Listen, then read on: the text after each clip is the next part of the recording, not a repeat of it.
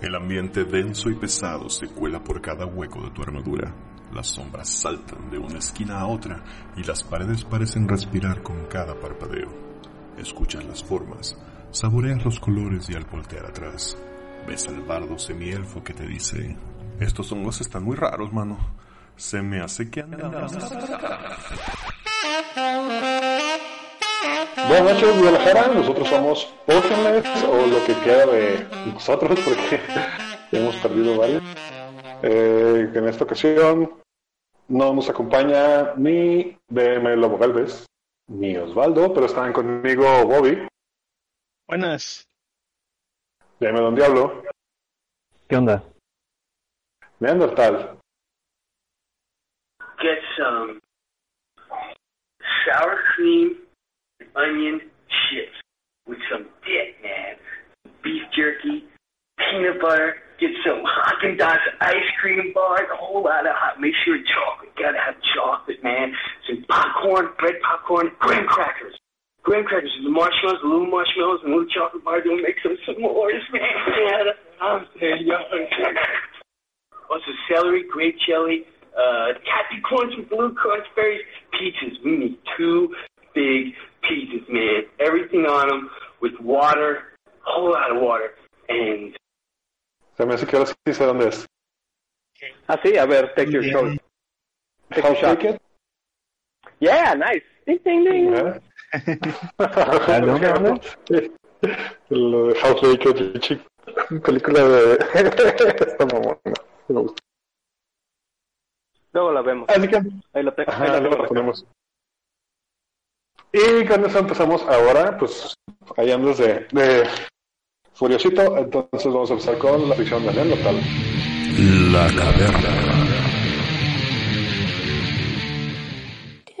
Y bueno, mucha música a la que fue expuesto en los 2000 tempranos fue Espérame, gracias espérame. en específico a qué, quién, qué. Pero desde un programa aquí. Tiempo para aportar. Va de nuevo. ¿Ah? Va ¿Va de nuevo todo? Ujú. Sí. Échale. Sí. O sea, ¿vas a empezar todo el programa? No, ya, ya, dale, ya, ya está grabando, puedes empezar. ¿Qué pasó? Música. mu- Ya, no, no, me mataste, güey, lo siento. Este, mucha música a la que fue expuesto en los 2000 tempranos fue gracias en específico a los soundtracks de los juegos de Tony Hawk. Eh, recordemos que en aquellos días el Internet era aún lento comparado a los estándares del día de hoy. Napster iba de salida, LimeWire estaba plagado de virus horrendos y existía SoulSeek, el cual creo que sigue activo el día de hoy. En la iteración nombrada Underground de la serie del dios del patín, venía un corte llamado Crusher Destroyer, el cual arrancaba con un audio sacado de la primera película de Parque Jurásico, donde el T-Rex, a quien veíamos por primera vez en pantalla, rugía de una manera ensordecedora a Lex y Timmy mientras lo miraban aterrorizados y probablemente cagados, literalmente, desde adentro del jeep.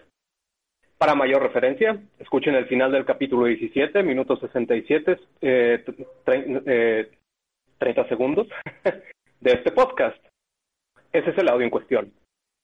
De esta manera fue que conocí a Mastodon.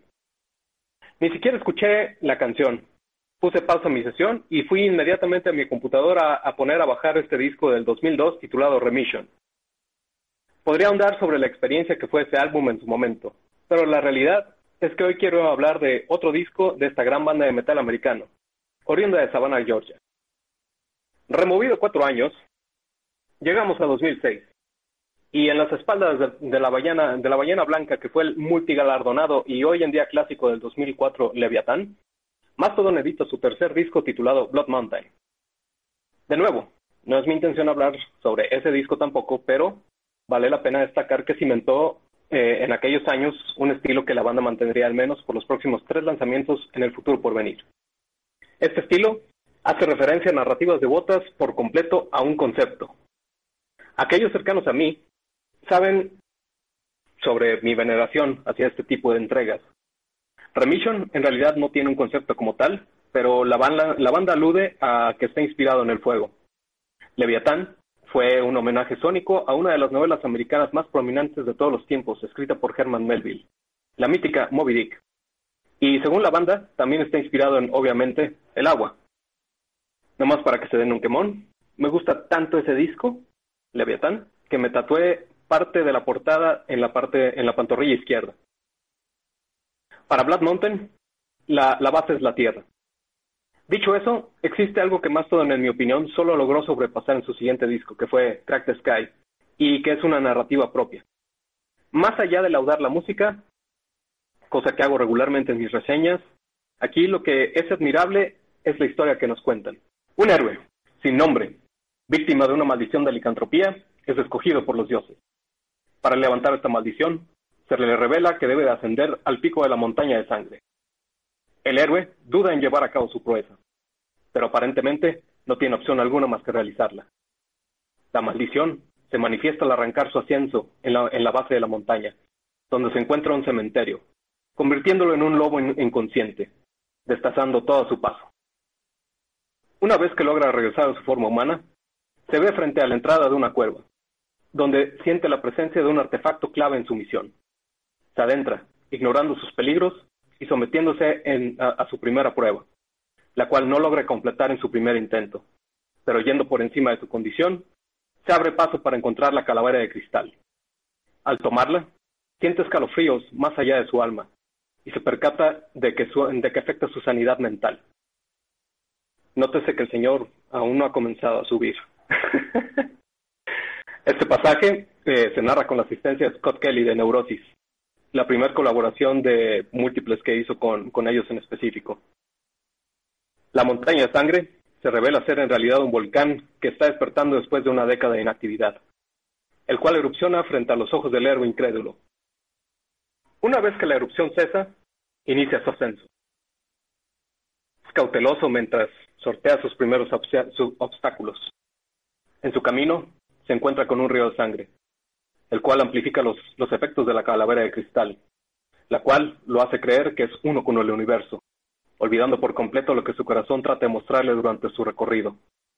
Mientras tanto, los demás residentes de la montaña se percatan del intruso. Entre ellos, se encuentra un grupo de criaturas mitad cíclope, mitad Sasquatch, los cuales se alista a combatir, para darse cuenta de que son criaturas inofensivas con poderes de clarividencia, quienes le advierten de los Birchmen. El artefacto vuelve a jugar con la, con la mente del héroe y se abalanza sobre las criaturas sin razón alguna. Mientras se encuentra distraído persiguiendo los Sasquatches, los Birchmen, humanoides mitad árbol, lo emboscan, resultando en el héroe transmutado de nuevo a su forma de hombre de lobo, alejándolo aún más de su humanidad y de su cordura el combate se intensifica, resultando en la victoria, y esto es entre comillas, del héroe. Este pasaje es narrado en conjunto con su majestad Josh Home de las Reinas de Era de Piedra. Continúa su ascenso y se encuentra con los cazadores del cielo, tiburones aéreos, los cuales en realidad son alucinaciones provocadas por la calavera, lo cual orilla al héroe a huir y buscar dónde esconderse. Una vez eludida la amenaza, prosigue con su excursión. La probabilidad de encontrar sustento decrementa y en su delirio encuentra una rosa que lo llama y devora de inmediato, ignorando que es una planta venenosa, la cual, encima de la locura inducida por el artefacto maldito, lo hace creer que tiene una mano tan pesada como una roca gigante. Las alucinaciones empeoran. Y después de que, de que un par de conflictos morales por sus acciones lo alcanzan, se le manifiesta la dama de nieve, quien le advierte que más allá del límite, que está más allá del límite de los mortales, indicando que la, altura está afectando su salud física y mental. También le hace saber que, si la calavera de cristal llega a la cima de la montaña, desatará el apocalipsis. Conforme se acerca al pico, divisa un altar que asemeja una columna invertida de sangre con tres rostros y cuernos, el cual estoy muy seguro que es la imagen de la portada nada más como referencia. Pero se ve atrapado por una avalancha. Sepultado y sufriendo de hipotermia e inanición, comienza a canibalizarse comiendo parte de su, de su brazo, el cual no está hecho de piedra. Resuelve su hambre, pero ahora se está desangrando. Viéndose cerca de morir, emerge de su gélido sepulcro para, para llegar al altar, colocando el artefacto de los, como los dioses le habían encomendado, iniciando así una tormenta de fuego. Este último pasaje lo narran junto a, junto Cedric Bixler Zavala, de Mars Volta. Continuando con la tradición de los dos discos anteriores, cierran con una pieza instrumental que hace referencia al hombre elefante. Existen teorías al respecto que difieren de esa, en esa afirmación. Hay quien dice que la canción en realidad alude a que el, el, el, el héroe fallece y esta es una representación de su mente póstuma. Lo dejo su interpretación. Me parece increíble que una banda joven, en aquellos días, logre una sucesión de logros tan constante y tan prominente como lo hicieron ellos. Puedo decir con la mano en la cintura que para mí fueron la banda de la década, del 2000 al 2010. Y en particular, este disco, este disco es un hito, siendo a la vez multifacético y emocionante, melódico y brutal, imprimiendo su sello en una disquera de, renombre total, con total este, control artístico de su obra, una alegoría a su travesía a la cima, de donde solo se puede contemplar una hermosa vista. Muy bien. Estaría bien que estuviera aquí Osvaldo, que supongo que sí ha escuchado tal disco. Este, de ustedes no espero nada, así que no hay pedo. Ah, no, yo sí lo, no, yo sí lo he escuchado. Este, no sé si es el que más me gusta de Masto, pero pues sí es una cosa, una pieza chingona. Y bueno, decías que este, te hace cura, este, como digo, hacen como eh, mucha referencia al juego este, en una u otra forma en sus narrativas. De ellos es también la este, canción, de que bueno, si ven el video es obviamente un trip completamente este, de rol, aunque en vivo. Este, el video de... Ay, olvidé el nombre de la canción. creo que es Ah, Blasteroids. Blasteroids, creo que sí. Del Tal morrillo que hace el ARP. Sí, según yo es ese, pero tal vez, tal vez estoy equivocado. Honestamente, voy a ser muy sincero. Este, como dije, de los, del 2000 al 2010 me gusta mucho el trabajo de Mastodon. Del 2010 al 2020 no digo que no me guste, pero honestamente dejé de consumirlos tanto como los consumí en esa década. Mm, ya, ya. Yo, como siempre, este, escucho discos, pero no me estoy checando las fechas en realidad. Así que pues, realmente no tenía idea de cuál este, era la fecha de, de este disco Blood Mountain o Leviathan, por ejemplo, que también está muy, muy chingón. Sí, esa trilogía es, es brutal. Si tienen chance, los que no lo han escuchado, honestamente, creo que es definitivamente algo que valdría la pena para, para perder el tiempo un rato. Sobre todo, o sea, si, si comienzas desde el Remission, Remission es muy bueno también. Este, fue la base de sus shows durante muchos años.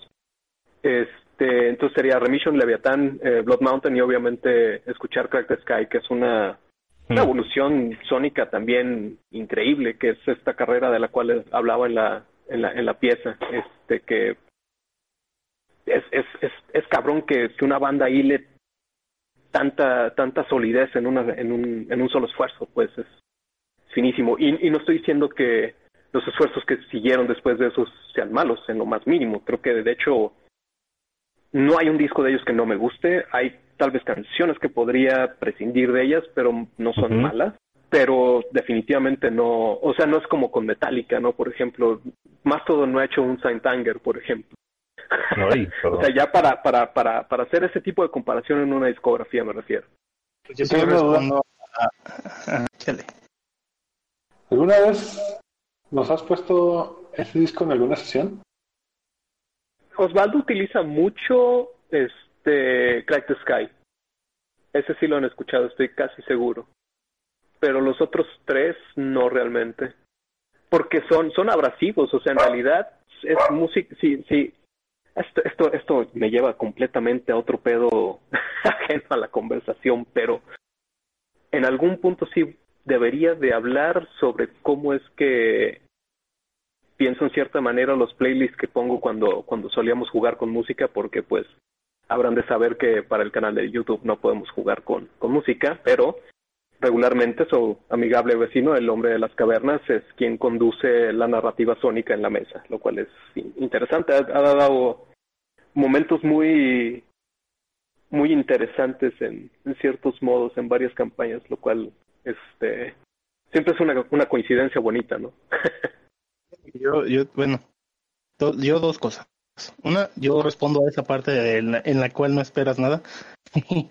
Porque si bien a mí también me influyó de algún modo la música de, de los juegos de Tony Hawk, ah, yo agarré el lado más divertido. Este, sí recuerdo que venía, sí recuerdo a Mastodon en, los, en la discografía, pero no recuerdo que me interesara. Y en realidad eh, no, no fue, no era lo mío, digo, yo ya estaba más embarcado en el power metal y en la música, en las bandas europeas que, en lo que se hacía en Estados Unidos. Creo que para mí el punto de como de no retorno en su momento fue el boom del, del new metal. Eh, ahí fue donde ya no le no volteé a ver nada que se hiciera en Estados Unidos realmente por muchos años.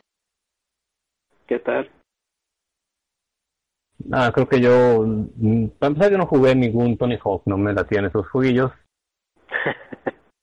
Ni siquiera empezar por la música. Este, neta, más cuando empecé a conocer ya más bien este cotorreando con Osvaldo ya este, en la escuela. Pero digo, hasta entonces en realidad. Y pues no, no sé, este, desde entonces entre eso y las reinas de la edad de piedra, pues este, y otras banditas que luego fui conociendo como algunas que te agradezco a ti, Andy, este, como el eh, King Gizzard y Lizard Wizard. Es como me he estado como, pues sí, me he estado haciendo este de, de otros eh, bandillas. Y creo que a lo mejor la, la, la parte que, que hace falta recalcar aquí, que es algo que menciona Osvaldo cuando habla de, de tus este, playlists, es pues que el, la, la, rola exacta cae al momento exacto cuando jugamos y pues ojalá la banda pudiera escuchar esos soundtracks o jugar con ellos.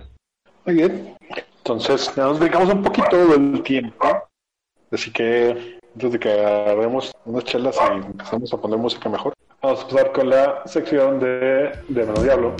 Retro. Mano Diablo, no hace un tiempo cuando le toca, ¿qué le pasa? Ah, estaba callando Baraganda, estaba chingue chingue. Pues bueno, el retro review, eh, este retro review tiene que ver mucho con la nostalgia y con el sentimiento ya muy tardío de haber sido timado.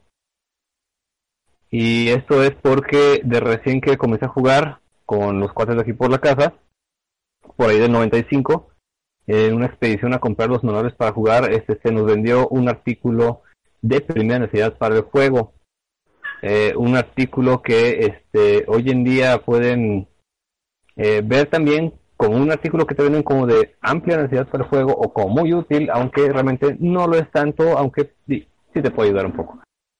¿A qué me refiero? Este, este específicamente se llamaba el mazo de objetos mágicos.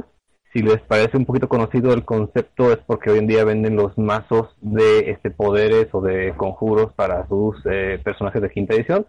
En aquel tiempo, en segunda edición, vendían algo similar, los llamados mazos de, por ejemplo, conjuro de hechicero, de conjuro de clérigo, el mazo de encuentros, las cartas de monstruos y este último producto que es el mazo de objetos mágicos. Así que ya ahí lo tienen, esta vez que fuimos a comprar nuestro kit básico para comenzar a jugar, nos vendieron el manual del jugador, nos vendieron una guía del DM y una cajita que tenía un montón de cartas cada una de ellas con un objeto mágico, con su descripción, y una cajita ramable que quedaba en forma de cofre. Eh, agradezco, digo, quiero aprovechar para agradecer a uno de nuestros escuchas, a Efraín, que es uno de los cuatro con los que empieza a jugar, y que él es también testigo de esto que estoy hablando, ya que él fue de los que estaba incluido en esa primera partida para conseguir este nuestros eh, manuales. Y básicamente fue lo que nos dijeron, este es un objeto indispensable para jugar. Spoiler, no lo es. Eh, es básicamente una caja con los eh, objetos mágicos que vienen en la guía del DM que ya teníamos, eh, solo que separado en cartitas para em, tener referencia rápida en caso que obtuvieras un objeto mágico. Hablando del producto como tal, salió en el 93. Eh, desgraciadamente no tengo la máquina prendida en ese momento para ver la cantidad de cartas específicas que tiene, pero este sí son algo así como unas 500 y tantas cartas, según recuerdo el número, más o menos, divididas en su cajita por separadores, separadores que indican cada uno de sus este, tipos de objetos. A saber, eh, se dividen en ropa mágica, en polvos y sombreros, en objetos de uso casero, en armas, en armaduras, en libros eh, y tomos mágicos y estaba el otro en anillos y varas mágicas. Esa era como la división de objetos mágicos en esta segunda edición y para este producto en particular.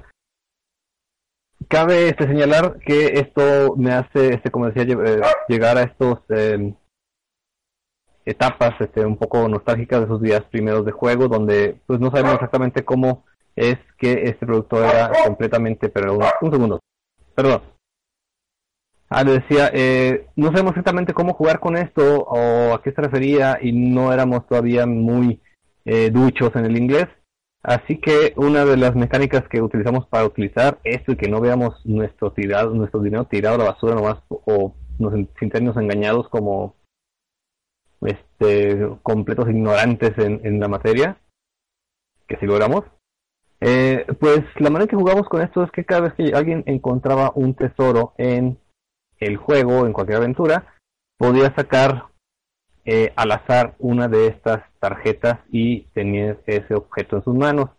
Eso, por supuesto, trajo como consecuencia algunas cosas chistosas como que este, éramos nivel 4 y podíamos tener tres o cuatro espadas Vorpal en la bolsa junto con un, esta, un martillo de los truenos, por ejemplo. Eh, lo cual nos hacía un juego un poco caótico, este, insisto, no sabemos mucho acerca de esto, ni de reglas, ni de balance, ni nada, y jugamos básicamente por divertirnos, así que esta era como la mecánica elegida.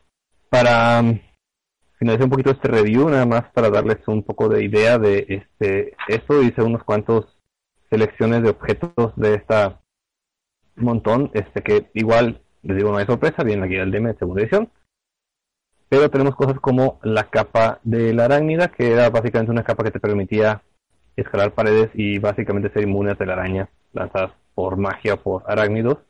Un tazón de comandar elementales que básicamente le echabas agua y hacías un ritual y tenías a tu servicio un elemental de agua. En objetos para la casa, en objetos comunes, este, pero mágicos en tu casa, tenías el Maul de los Titanes, nada más y nada menos que como nota ahí para que diferencien con respecto al que hoy en día existe en quinta edición, esto básicamente era un arma que era más 2 al ataque y que hacía 4 dados de 10 puntos de daño. Y de esta, pero necesitabas tener una fuerza de 21 o más para poder usarla. Las famosas flechas de matar, que básicamente eras un dado para ver qué tipo de criatura mataba esa flecha en un solo golpe el manual del el ejercicio, este, ventajoso que te permitía leerlo y seguir sus instrucciones y dietas por 3 a 5 días y ganas un punto de fuerza. Y por último, porque también lo sabía, eh, objetos malditos como el anillo de la hechicería burocrática, que básicamente este, cuando lo encontrabas parecía un anillo de la hechicería que te da, si fuese ese, te daría muchos conjuros, pero como es un objeto maldito, cuando un mago intentaba lanzar un conjuro usando este anillo, de repente aparecía un montón de hojas de papel, pluma y tinta en tu mano. Y los papeles eran formas que debías llenar por triplicado, explicando los efectos del conjuro, por qué lo querías lanzar, si era por negocio o por placer, y así. Eh, entonces era necesario que el mago rellenara estas formas para poder lanzar su magia por supuesto que obtener este objeto era una troleada completa. Y así, hasta aquí voy a dejar esta parte del retro review. Em, agrego nada más que trae unas cuantas cartas vacías por si querías agregar aquí tus objetos mágicos creados por ti mismo. Em, pero era eh, técnicamente lo que les digo, un artículo eh, que si bien nos vendían como de primera necesidad para el juego, no lo es, y es como lo que hoy en día venden también, sus cartas de conjuros no son de primera necesidad, pero de que ayudan o pueden ser más ágil este el juego, pues sí lo hacen. Eh, no sé si a alguno de ustedes les tocó ver este algo, digo, este producto en particular, digo, lo curado es esto, que viene en una cajita, en un cofre de cartón, a fin de cuentas. Fíjate que sí me tocó ver ese, ese, ese cofrecillo. Sabíamos que tenía y tal cual lo que dices no, no, no, no se necesitaba porque venía en, el, en la guía del DM y Ahorita estaba checando, tratando de encontrarlo y no lo encontré. El de segunda no lo encontré, pero de quinta edición, el porque también hay un deck de, Ah. de precisamente, y tiene 294 cartas. El de quinta edición, pero se No, me este dio- trae unas cuantas hacen más. poquitas. Sí, se me hacen poquitas en comparación al de segunda. Lo vas a encontrar como eh, Deck of Magical Items. Y por cierto, yo no tengo esta la página como tal aquí abierta porque la máquina se apagó, pero este, encontré este incluso que lo puedes comprar en eBay hasta por 20 dólares. ¿Para qué edición? ¿Qué qué? ¿Para qué edición era esto? Para segunda edición. Ok, Lo que pasa es que cuando empiezo a jugar, que obviamente pues empezamos a jugar ronda, que era segunda, empiezo a buscar este tipo, pues ya ve que casi no me hago bolas con las cosas. Veo que existen los, los, las cartas de spells para quinta. Entonces digo, a huevo va a haber para otras y no encontré nada, o sea, realmente no encontré nada ellos, entonces. Para segunda sí hay, sí las hay. De hecho, pues podemos buscarte el archivo en PDF si las quieres imprimir. Ah, que fue lo que hice, o sea, la- las tengo, las hice yo y de hecho yo hice mi diseño de tarjeta y, ah, y son las que uso, que las que tengo ahí impresas. Ah, ya, ya. Pero así como pues no quería gastarle al su vicio, pues. Sí, claro, este, digo, sí son útiles, creo que ah, sí son útiles, no son, insisto, de primera necesidad como nos dieron creer esa vez, claro. pobres incautos, Ah, pero, este, como dices, empezando, lo que sí nos dio fue un rato bastante eh, divertido jugando de esta forma. Digo, y a estas alturas todavía, todavía existen en esas tiendas o ya no. Digo, qué malas chulas. Pues, ya estamos. No, bueno, no, este, esa tienda fuera, era Master Comics, que estaba por Copérnico, ya ni existe. aquí en Guadalajara. No, no fue la única, no fue la única vez, y seguramente no fuiste la única víctima, güey. Ah, no, estoy seguro que no, también acuérdate de Comic hace como se terminó Sí. con cantidad de manuales ahí inútiles, eh, y estoy seguro que y cada vez que iba a encontrar menos, así que les vendía esos manuales a alguien y no sé si los llegaron a utilizar o les sirvieron de algo. Saludos a Quetzal que nos está oyendo. ¿A mí? ¿Por qué aquí estoy? ¿No te, com- ¿No te compraste ahí tu manual de vampiro? Ajá, sí. No, ahorita que menciona, ahorita que mencionan Master Comics, yo el primer casa en la que viví solo, este fue ahí en, en, en Arboledas. Y dando reconocimiento alrededor del lugar, me encuentro con esa tienda en Copérnico y Mariano Otero. Ujú. Y llego y tenían, me acuerdo que tenían todos los cómics a 20 pesos. Y yo dije, "A huevo, no mames, qué chingón, una tienda bien barata. Y me dice, sí, es que ya hoy cerramos, es nuestro último día. Ah. Ya, ya. Eran, Y, eran bien careros, güey. Pero careros lo que le sigue, güey. no, pues, Pero sí se dan un tiro con Castle Comics también, careros. Sí, sí, sí. Sí, yo por eso. En realidad nadie da buenos precios. Sí, no, no, no mames. Comic Atlas se la mamaba con su manera de, de traducir el dólar. Ah, pues yo Pues, creo que todavía. cobran caro, güey. Sí. Y por Todos van a ejemplo, cobrar importación, definitivamente. sí, no, claro. Pero por ejemplo, yo la, la facilidad que tenía, digo, acá con el con el señor de las cartitas de deporte. ¿Eh, Turquesa? Eh, ajá, ahí en Turquesa era que el vato tenía como te, te daba chance así como sistema de apartado, güey, por 15 días. Entonces, con, con un peso tú podías apartar lo que le llegara. Pero tenías Oh. 15 días para pagarlo, güey. Entonces, pues ahí, ahí llegaban de repente, yo ahí llegué a comprar algunos manualillos que me hice, los manuales que tengo, por ejemplo, de, de, de Dark Souls, los compré ahí, fue porque le llegaron, y eran, obviamente eran usados, Pero Obviamente. Qué sí, cagada. sí, sí, todo era usado, traían, o sea, había cosas que sí llegaban nuevas, pero lo que estaba chido es que traía mucho usado, y sí se notaba la diferencia de precio de lo nuevo y de lo usado. O sea, por ejemplo, a mí el manual ese me costó, creo que 160 pesos, más o menos. Wow, pues, eh, Y pues sí, ahora, sí, a mí se me hizo bien barato. Dije, bueno, no mames, con 10 pesos en, al día lo pago, güey. Y, por ejemplo, el, el player de de, de segunda edición llegó y pues nuevecito, así envueltito y de paquete todavía con sus etiquetas de la tienda de donde lo trajo. Y, y 600 ese sí es, sí, eh, sí, como 700 baros, de, no, ni, ni de pedo, güey, inalcanzable para mí. que Estás hablando de un vato de preparatoria, güey, que le daban 30 pesos a la semana. O sea, no, ni de pedo lo puede comprar. Recuerdo que esa vez que fuimos eh, nos vendieron el manual de jugador, nos vendieron este el compendio de mozos anual, del cual ya hice un retro review en los primeros programas, y este deck de objetos mágicos. Ah, no recuerdo exactamente la cantidad, pero creo que entre todo pagamos, y bueno, y yo pagamos porque sí nos hicimos, eh, hicimos bajita para comprar. Creo que pagamos algo así como 800 pesos. Y pues creo que se nos hizo un buen trato, este, por Ah, estuvo tiempo al menos. Nada más sí, que, sí. sí, insisto, creo que esto nos vendió esa cajita porque no se le vendía porque quien compraba, ¿no? Sí, yo, por ejemplo, mi manual, el manual de vampiro que tengo, el de tercera edición, lo compré en Comic Castle precisamente. Y llevaba años viendo ese manual ahí, güey. O sea, eran de esos Mm. manuales que ya no se vendían, güey. Y aparte tenían un friego, ¿no? O sea, era el básico y tenían como ocho copias. Y diario estaban, iba una vez, no sé, cada dos meses, y diario estaban las ocho copias. Y Mm. como que hubo una, llegué un día que tenían este inventario que al siguiente día tenían inventario que iba a estar cerrado por inventario y tenían un letrerito ahí que todos los manuales 40%. Y dije, ah, su madre, y afortunadamente traía varo, pregunté en cuánto y me lo llevé creo que en 450.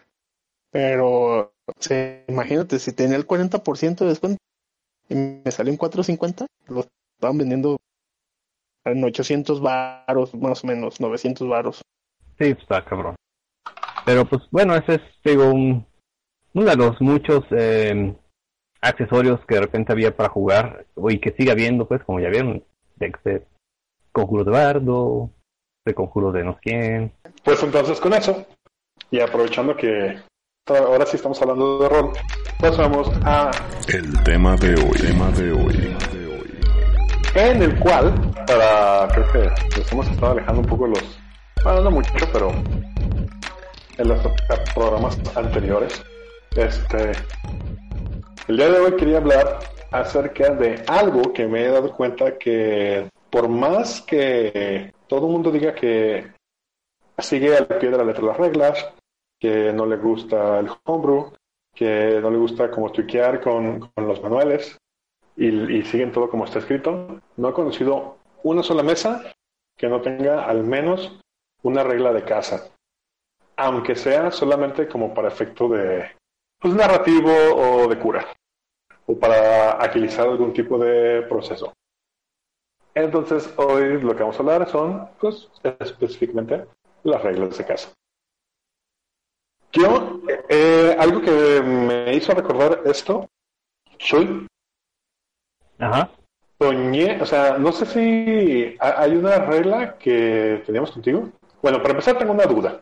Una duda que siempre he tenido porque la, la- la podría la podría disipar ah, viendo el manual, pero qué hueva.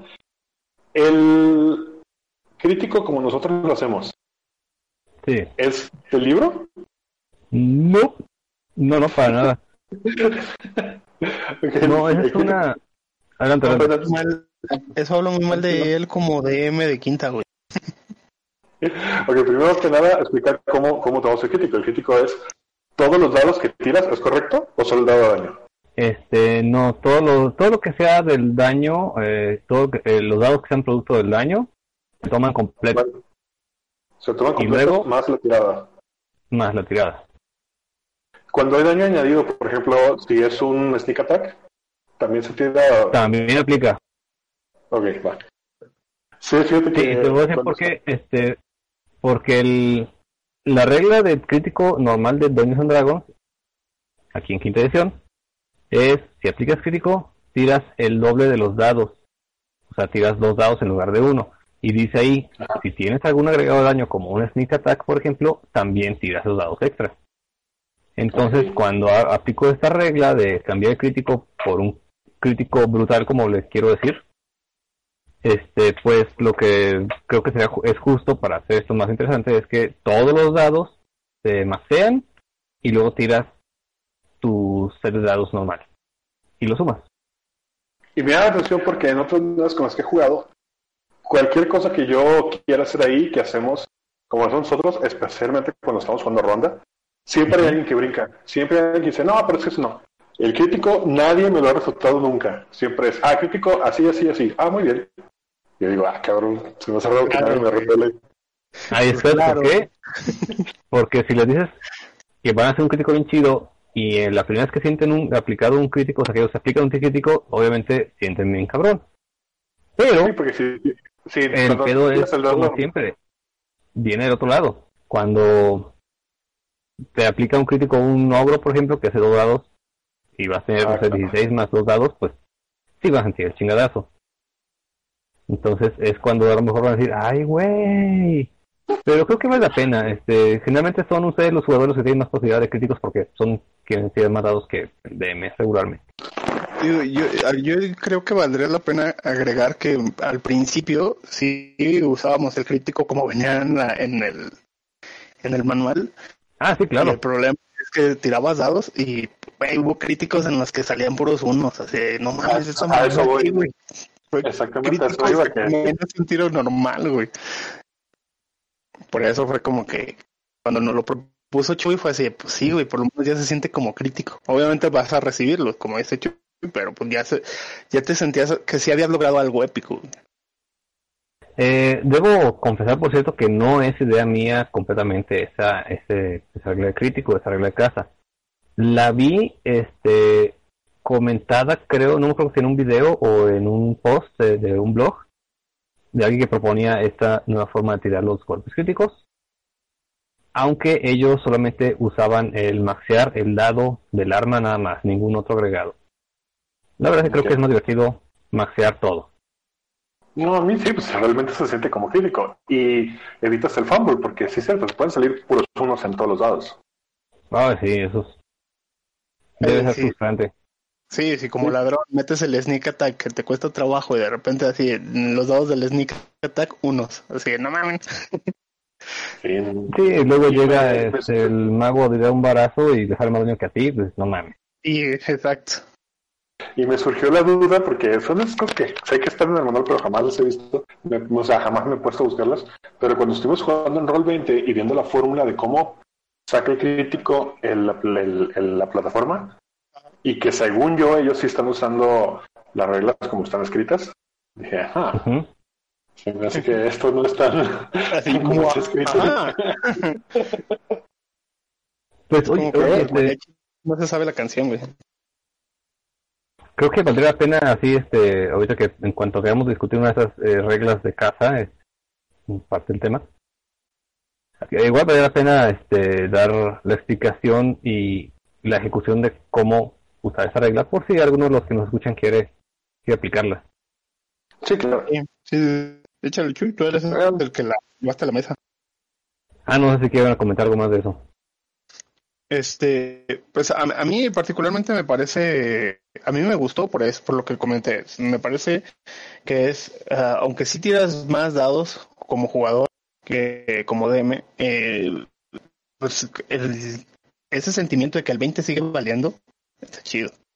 Y eso que valga la pena, pues creo yo. Es como la recompensa de los No, de lo que estamos hablando, cabrón.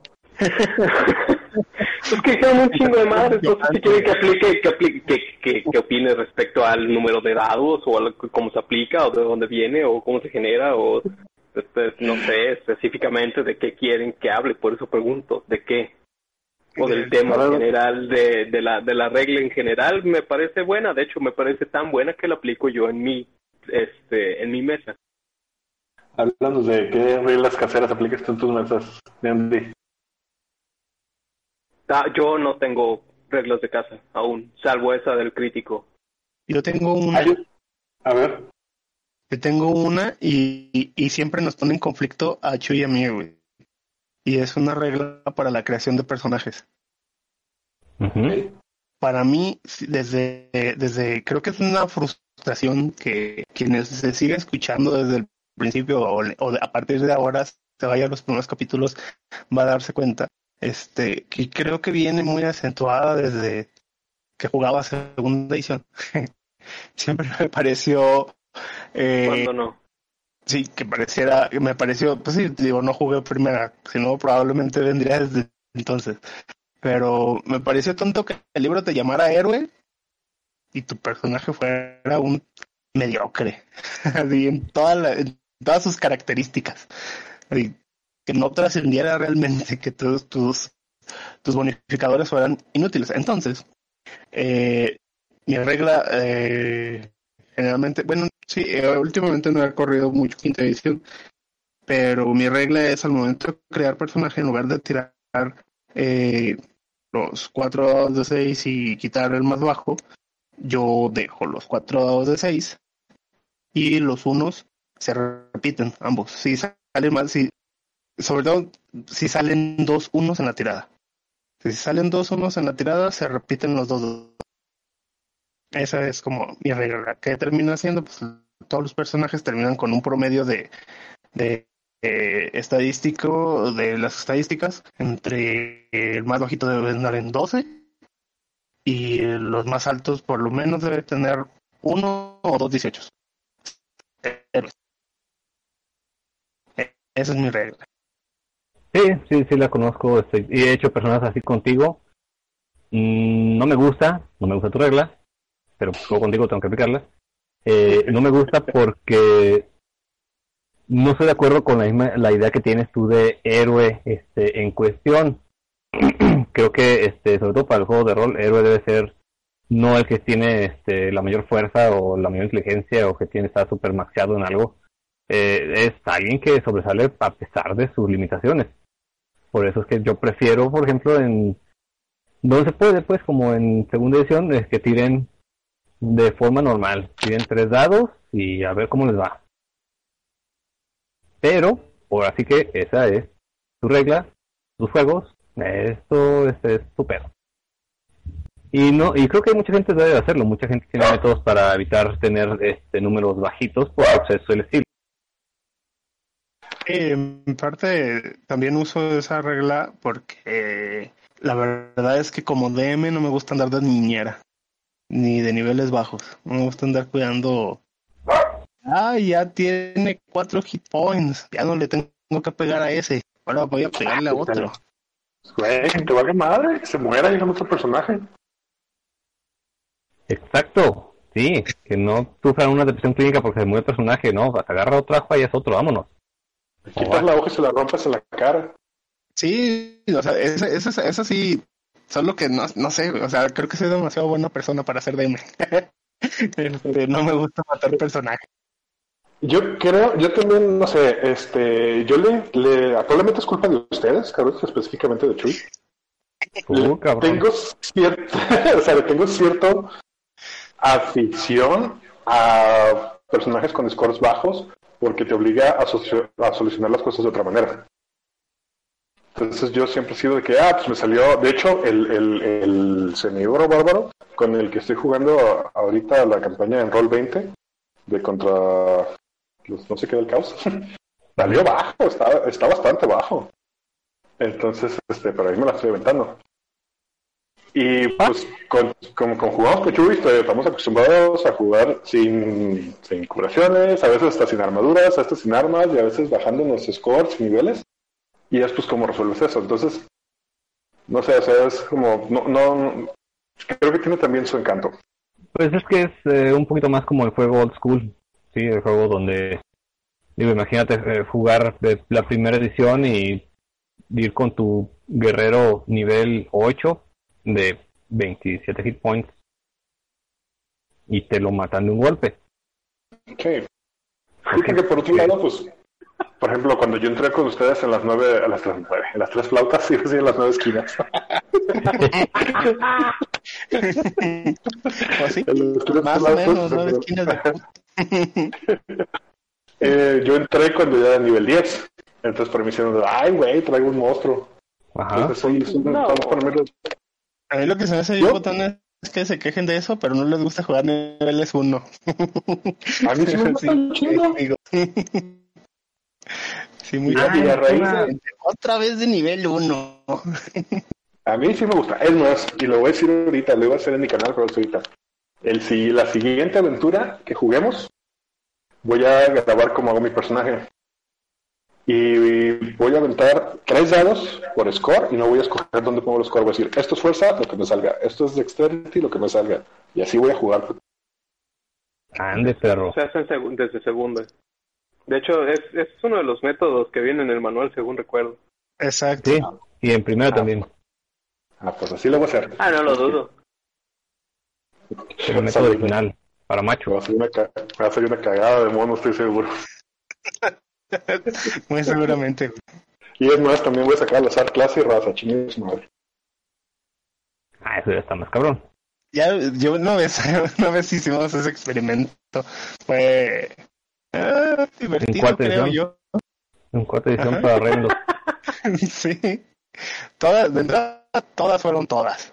O sea, todas fueron Excepto uno, había un... Todos eran, este... O sea, sí, todas las personas eran chicas y nada más creo que el personaje más que era un nano. Ah, sí, sí, es verdad. Solo él traía un enano, hombre. Pero todos, todo fue al azar. El género, la raza, la categoría.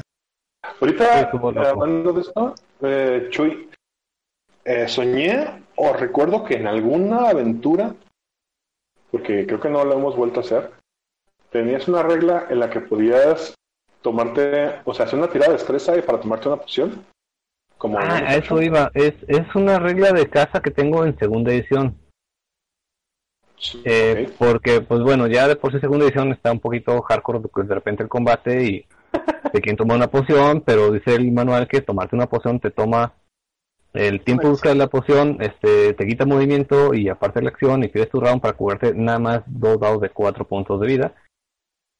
Entonces dije, no, pues saben qué onda, la regla de casa es, si te quieres tomar una poción sin que te cueste acción, haz una tirada de destreza.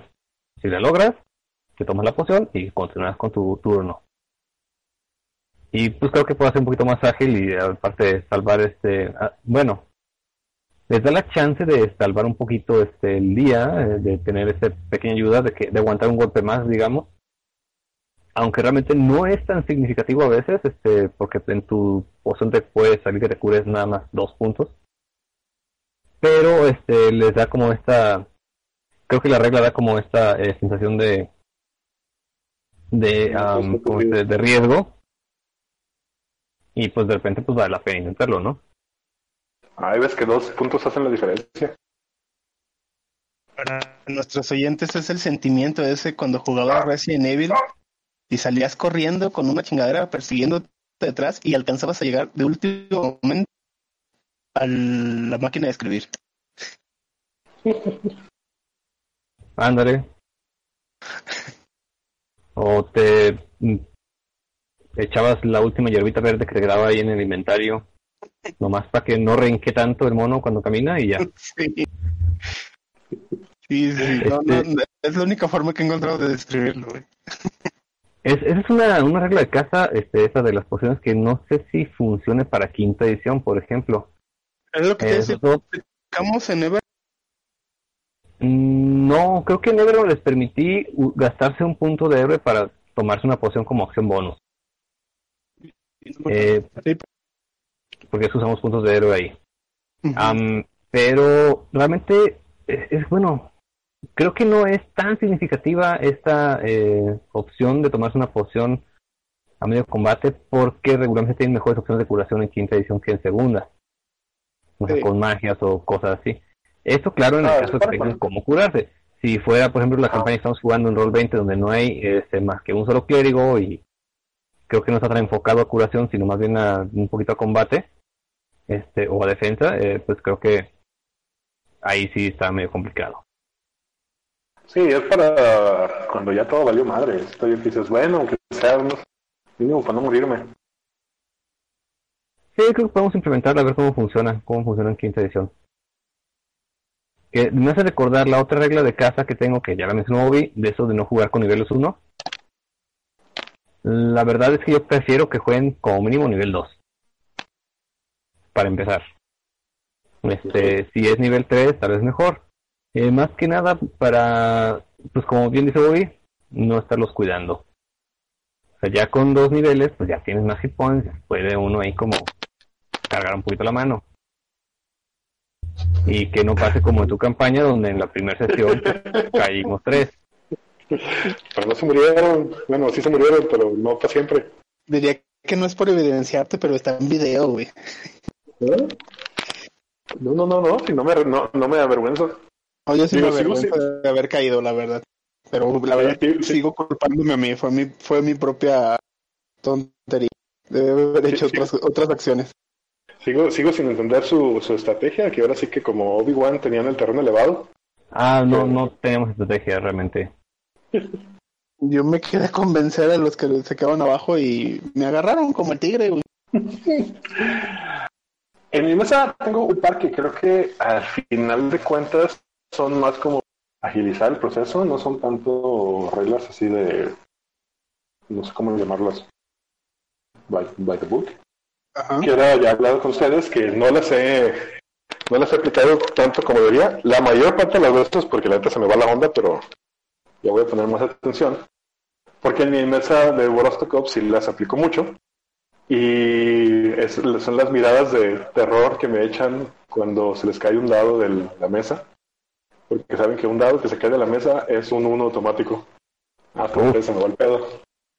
También cuando están pajareando mucho en el celular y eso, este, y probablemente, no probablemente, o sea, la neta es que sí lo hago a propósito, que le digo la voz más bajita que puedo para que todos escuchen menos la persona que está haciendo de, haz una tirada de constitución, ah, no me oíste, ok, fallo automático. Pero más cuando sí ya tienen mucho tiempo pajareando. Y una que heredé de, de, esto- de esta mesa que ya traían ellos, no es mía, es, está en una campana que se llama Gertrudis, que suena Ajá. cada vez que están abusando del meta. Y es más como, ellos lo hacen más como regaño, así como nomás de que suena, y órale cabrones, cálmense. Yo sí la convierto en un, en un, un skill check fallado. Y a mí yo creo que es donde más me pongo perro es con que me estén poniendo atención en la mesa. Ok, No este, tengo tantas en realidad. Que ya dije todas. Pero conozco un montón y, de, y muchas que a- todavía a todo, creo que a varios que les he platicado le sacan, le sacan chispas. Hay unos que realmente no sé si se pueden considerar reglas de caja o simplemente una, ah, ¿cómo decirlo? Una costumbre que se ha ido como perpetuando. Y es, por ejemplo, el hecho de los críticos en tiradas que no son de combate, que son en saving throws o en skill checks. De que pues no, o sea, no, no, importa, no hay críticos como tal, pero siempre como que le metemos un saborcito extra cuando cae un 20 o cuando cae un 1. Ah, creo que es más bien, eh, bueno, te voy a decir, lo que debería hacer en esos casos es que la tirada de un 20 en un skill check o en una salvación, pues narra que también lo lograste, o sea, no te hizo tanto pedo, pero no lo cuentas como crítico, es como esta, eh, este cliché que existe de, del bardo, este, seduciendo al dragón, por ejemplo, ¿no? Ajá, claro. No, ¿Por qué, en ¿Por qué existe? Porque no, este, pues porque toman el 20 como un crítico que va Sí, a claro. tener éxito automáticamente y no, no es eso precisamente, de hecho un 20 no es precisamente un éxito. Si el DC es 25 y Ajá, si tienes un número 25 y tú con todo tu 20 tienes un más 1 o tienes un menos 1, pues lo siento, pero es un 19, no, no llega. Sí, de hecho, en Avernus están jugando a nivel. Cuando estaban en el laberinto de los tres muertos, era nivel 2, creo, o 3 ya. Eh, el 2, tenemos 2. Ah, ¿se acuerdan que se encontraron unos, unos, este, hay unos rehenes con unas esposas muy bonitas que necesitaron unas llaves para abrirlas? Ajá. El DC de esas esposas para madrearlas era 28. Ok. Entonces ahí sí yo creo que ninguno ni con su 20 en el lado las hubiera podido romper. Ey, no, creo que no. Y a nivel 2, entonces digo, no es algo que te... Ah, no son de esas que te vayas a encontrar ya a, a- a media a media campaña o en o sea, te los. Sí, es que lo más que podría alguien traer en ese momento sería un más 6, más 7. si quieres, así muy cagado. Y bien rebuscadote. Ujú. Mira, Y con inspiración bárdica y inspiración del DM y cuánto chingo, que ahora le quieras echar el bless. Con Guidance. ¿Alguno otro, muchachos? Eh, bueno, pues en mi mes original, eh, que mi mes original obviamente pecaba de muchos defectos. Que creo, creo que esa fue la razón por la que en realidad no me gustaba la segunda, porque había, y conocí muchas mesas pues que cada quien hacía su interpretación de la regla, y pues me molestaba que, que dijeran, este, consulta el manual, y cuando consultabas el manual descubrías que, hey, no estoy jugando como dice el manual, qué pedo. Pero una era, por ejemplo, en mi mesa no se tiraban dados de hit points, eran hit points completos. Pero también iban de vuelta. O sea, los monstruos traían sus highlights completos. Entonces, cualquier dragón que aparecía era por lo menos cuatro horas de combate, sin pedo. Y que te ibas a acabar todo lo que trajeras encima. Ah, sí, eso era muy común en segunda y en tercera. Los dados completos para tanto monstruos como para jugadores. No me gustaba, en realidad no me gustaba mucho. Yo sí prefería que tiraran sus hit points desde el nivel 1. Sí, no, a mí también ah, se me hacía...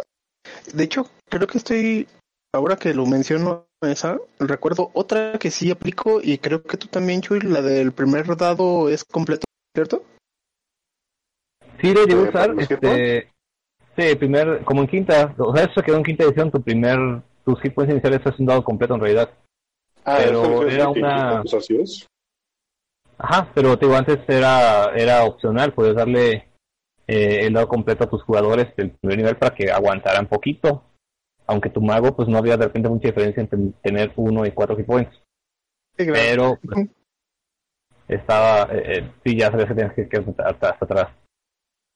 Eh, esa, esa regla, eh, acá por lo menos la tomamos porque vimos que en el manual del guerrero, y nada más en ese manual decía que el guerrero debería empezar con su dado completo y nada más el guerrero. Este, ¿Por qué? Porque es el que estaba al frente de los chingadazos. Que pues algunos motivadoras no siempre es cierto. Los agarras de repente sorprendidos y todos están al frente ya bailar. Bueno, otra que ahorita estoy acordándome que me estoy cayendo en cuenta que es inventada mía porque en el libro especifica que no es así. Yo sí estaqueo no, tiros con ventaja. Yo sí he ah, hecho, estaba viendo también. yo sí les he dicho, tira tres dados y tiras con doble ventaja. O con doble desventaja. Pero Sí, yo- honestamente hasta hace poco me di cuenta que no, no se hace eso.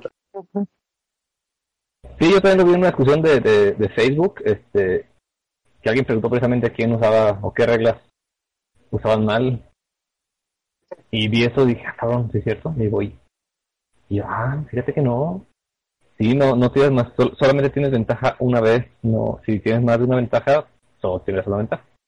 Y honestamente creo, Igual, creo ¿no? que lo chido, ajá, creo que lo chido de eso es que con doble ventaja verlos fallar de todas maneras. No, Ah, por sí. eso lo sigo haciendo. Sí, eso está, ya, pero ya sería tener demasiada mala suerte. Ah, ha no, pasado, yo- ha pasado, ha pasado. Re- recuerda a los Halflings con el, checo- el Second Chance en, en 3.5, güey, eh, no en cuarta.